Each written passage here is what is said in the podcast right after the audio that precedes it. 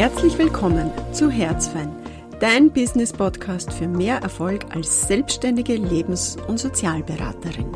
Ich bin Petra Freisold und ich teile mit dir all mein Wissen über Praxisgründung und erfolgreiche Praxisführung. Wer du oder wer sie?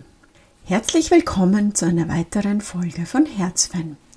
Danke, dass du wieder eingeschaltet hast und ich freue mich, wenn du heute auch wieder ein bisschen was mitnimmst oder mir deine Gedanken dazu schickst. Ich habe heute ein Thema, was immer wieder auftaucht und was eigentlich ganz schnell beantwortet wäre. Also vielleicht wird es der kürzeste, die kürzeste Podcast-Folge. Und zwar, wie spreche ich denn mit meinen Klienten? Und ich muss ehrlich sagen, ganz, ganz, ganz, ganz, ganz, ganz, ganz zu Beginn war einer meiner Glaubenssätze immer, dass ich zu jung bin für Lebens- und Sozialberatung. Ich habe immer das Gefühl gehabt, so, okay, was soll mit 29 ähm, ich jemanden beraten, der schon 55 ist. Und da habe ich mir dazu verleiten lassen, dass ich per Du bin. Und in diesem Setting hat es dann auch irgendwie gepasst. Und gleichzeitig hat es sehr die Dynamik verändert. Also es ist sehr viel Tratsch entstanden in den Stunden. Sehr viel, wie geht's dir, wie geht's dir und Belangloses. Ihr kennt es sicher, wenn man das Gespräch führt, dass es keine Tiefe gewinnt, sondern man so stets in diesem Smalltalk bleibt. Und Smalltalk hat seine Berechtigung, das ist ganz, ganz wichtig, um Rapport herzustellen. Und in der Beratung ist dann irgendwann wichtig, in die Tiefe zu gehen.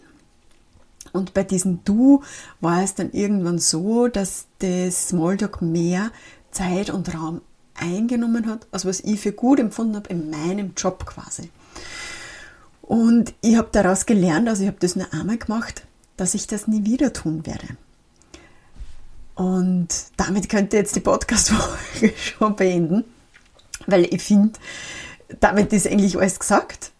Und gleichzeitig ist es natürlich nicht der Sinn, dass ich es äh, mit einem Ja-Nein beantworte, sondern auch so ein Stück weit zeige, was mein Ansatz dabei ist. Und ich habe ich mache vorab immer so ein paar Stichworte, was mir wichtig ist bei dem Thema. Und da steckt ganz als erstes, wir sind ja nicht im Kaffeehaus. Also darum, na bitte, bitte, bitte nicht per Du, sondern per Sie. Wir wollen ja da eine geschäftliche Beziehung aufbauen. Und diese geschäftliche Beziehung führt auch irgendwann, und das ist notwendig in einem Prozess, dass ich äh, konfrontiere. Wobei ich das Wort konfrontiere eigentlich nicht so gern mag. Ich bin eher für Irritation. Und wenn ich jetzt dieses Du habe, dann ist es deutlich schwieriger. Und es vermittelt so eine ganz hohe Vertrautheit. Und wenn du dir meine vorigen Podcast-Folgen anhörst, dann ist genau das vielleicht die Verlockung. Vielleicht macht die Person, die zu uns kommt, das immer an Beziehungsangebot. Also jemanden in das Boot holen, sehr auf Vertraut. Und es wird wiederholt, was eh schon bekannt ist. Loyalität, Verbundenheit und damit verhindert Wachstum und Entwicklung. Und indem ich bei sie bleibe, erleben das manche Leute vielleicht als Zurückweisung. Also bei mir hat auch schon mal eine aufgehört, die habe ich irgendwann einmal privat getroffen. Da war sie dann mit mir per Du und dann bei der nächsten Stunde hat sie gesagt, ja passt eh, wenn wir per Du weiter tun. Und das war für mich so klar, dass es überhaupt nicht passt, weil ein Thema der Beratung ja war, dass es so verschwommen war.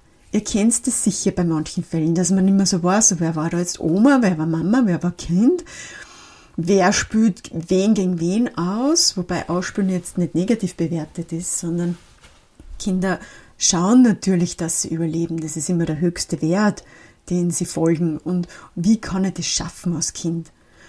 Und da habe ich gewusst, wenn ich auf dieses Du einsteige, dann bin ich mit drin. Also es ist fast so gewesen wie Spinnweben, wo man gebeten wird, hineinzugehen. Aber die Aufgabe der Beraterin ist es ja, heraus zu bleiben. Und dieses Hineinspüren, ja, da bin ich bei der Übertragung, Gegenübertragung, also auch dieses Wahrnehmen, was entsteht. Man sagt dazu, ein Stück weit mit agieren auf dieses Beziehungsangebot, was ich da kriege von der Klientin, aber immer mit einer freischwebenden Aufmerksamkeit, sodass ich ein Bewusstsein darüber habe, was passiert denn da? Was inszeniert denn da? Inszeniert sie da? Und ich muss ein Stück weit mit einsteigen, damit die Klientin nicht gleich vom Kopf gestoßen ist. Und gleich wieder geht und sie denkt, ah, die ist ja so unnahbar, das mag ich gar nicht. Aber wenn ich zu viel mitagiere, dann verfestige ich das Muster. Das Skript sozusagen. In der Transaktionsanalyse heißt das Skript der unbewusste Lebensplan. Und wir wollen ja nicht, dass sie der weiter verfestigt, weil dadurch ist ein Leidensdruck entstanden, der überhaupt dafür gesorgt hat, dass die Klientin überhaupt zu mir gekommen ist. Und du merkst schon, bei mir ist die Methodik, also sowohl systemisch wie auch transaktionsanalytisch, ich arbeite immer gleich. In jeder Stunde. Für mich ist da jetzt auch nicht der primäre Unterschied, ob ich Therapie oder Beratung mache. Noch einmal, ich bin in einem sehr gesunden Bereich unterwegs. Ich arbeite nicht auf einer Psychiatrie oder so, sondern ich habe normal, normale Fälle mit Menschen, die einfach ein Problem haben. Und da arbeite ich mit beiden, also transaktionsanalytisch und systemisch. Und ich möchte nicht mitagieren und skriptverstärkend arbeiten. Darum nehme ich das wahr, also auch dieses Du-Angebot.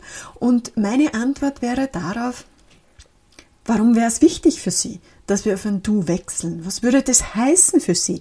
Wie erleben Sie das, wenn ich sage, äh, na, das passt in dem Kontext nicht? Wenn Sie das als Zurückweisung erlebt, ist es möglich, das in der Stunde aufzuarbeiten? Ist es möglich, es in der nächsten Stunde aufzuarbeiten? Weil darum geht es ja auch ein Stück weit, dass ich Konfrontation, Irritation in der Beratung durcharbeite, auch die Konflikte, die entstehen zwischen Beraterin und Klientin, die ja nicht ausbleiben und eine gesunde Entwicklung beinhalte, weil es wäre ja eine Illusion zu sagen, alles ist harmonisch und man wäre total in der Konfliktvermeidung und immer im Ausweichen.